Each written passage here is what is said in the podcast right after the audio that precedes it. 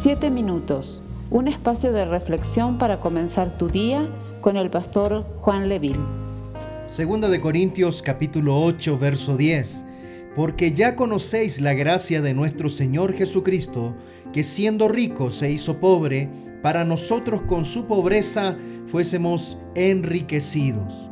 Continuando con esta serie de mini reflexiones previas a la Navidad, al leer un texto bíblico como este saltan las preguntas a la vista. ¿Cómo es que el Señor siendo rico se hizo pobre? ¿Cómo es que siendo el dueño de todo se hizo un esclavo?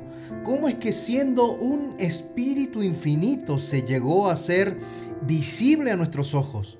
¿Cómo es que siendo el consolador eterno exclamó sintiéndose desamparado en la cruz? De esta manera, mis hermanos, podemos entender que Jesús se hizo pobre por nosotros. Cuando Jesús nació, se hizo pobre.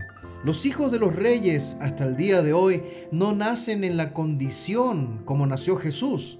Mis hermanos, el Hijo de Dios, quien debería nacer en una cuna de oro y ser reverenciado por todos los reyes de la tierra, nació en un maloliente establo donde comían los bueyes, los asnos, los caballos. No vinieron dignatarios, presidentes, ni enviaron tarjetas de felicitación. Al contrario, solo aparecieron unos humildes pastores y unos sencillos magos del oriente. La madre de Jesús fue una humilde doncella de Israel. José, el padre adoptivo, fue un carpintero de Nazaret. Tan pobres eran que al momento de ofrecer lo requerido por la ley, al momento de dedicar al niño, trajeron dos palomitas pues no tenían cómo ofrecer ovejas. Y esa humillación siguió en el curso de toda la vida de Jesús. Jesús vivió pobre y murió pobre. Cuando el diablo le tentó, le ofreció un camino de grandeza, pero prefirió aceptar el camino de la humildad diciendo que no solamente de pan viviría el hombre, sino de toda palabra que sale de la boca del Señor siendo dueño de todo lo que existe, no tuvo un lugar donde recostar su cabeza. Las aves tienen nidos, dijo, y las zorras tienen cuevas, pero el Hijo del Hombre no tiene donde recostar su cabeza. Siendo dueño de todos los tesoros del mundo, no tuvo una moneda para mostrar la cara del César.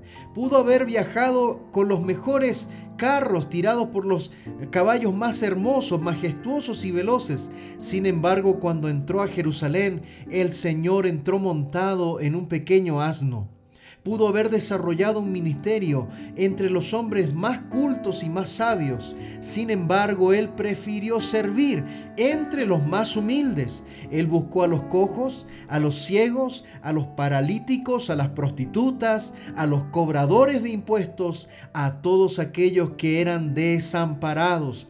Es curioso pensar que Jesucristo tuvo una profesión muy humilde como su padre. Él era carpintero. Nació en una cuna de madera y murió clavado en una cruz.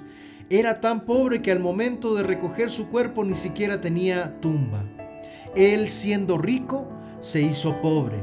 Desde el nacimiento y hasta su muerte tenemos el rostro de la humillación, pero con la resurrección tenemos también su exaltación. Yo no sé si usted había pensado en esto, que gracias a la humillación, a esa decisión de pobreza de parte de Jesús, hemos sido enriquecidos. Nuestra riqueza de vida, el futuro que nos espera, está de la mano de aquella decisión del Señor de caminar en una humillación y pobreza continua, desde el momento de su nacimiento hasta el momento en que fue muerto en una cruz. ¿Qué te parece si en este día le damos gracias al Señor por ese regalo, ese hermoso regalo de la salvación? Él se hizo pobre para darnos esa riqueza a nosotros. Te invito a que podamos orar y darle gracias al Señor. Amado Dios, te doy gracias en este día. Te doy gracias porque debido a esa decisión, a esa decisión de caminar en humildad y pobreza, a esa decisión de despojarte de tu divinidad y venir a morar entre los hombres, nosotros hoy en día tenemos la esperanza de la salvación, tenemos el regalo de la salvación y vida eterna. Hoy podemos decir que somos tus hijos Hoy podemos decir que somos ricos y esa riqueza no bajo los estándares del mundo, sino una riqueza en ti, mi Dios.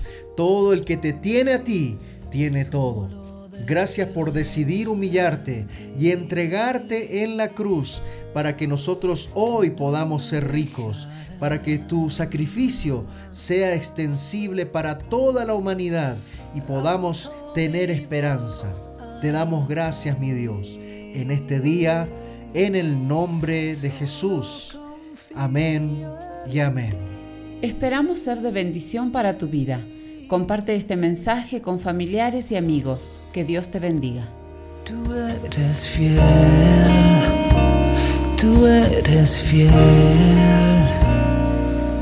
tú permaneces siempre fiel.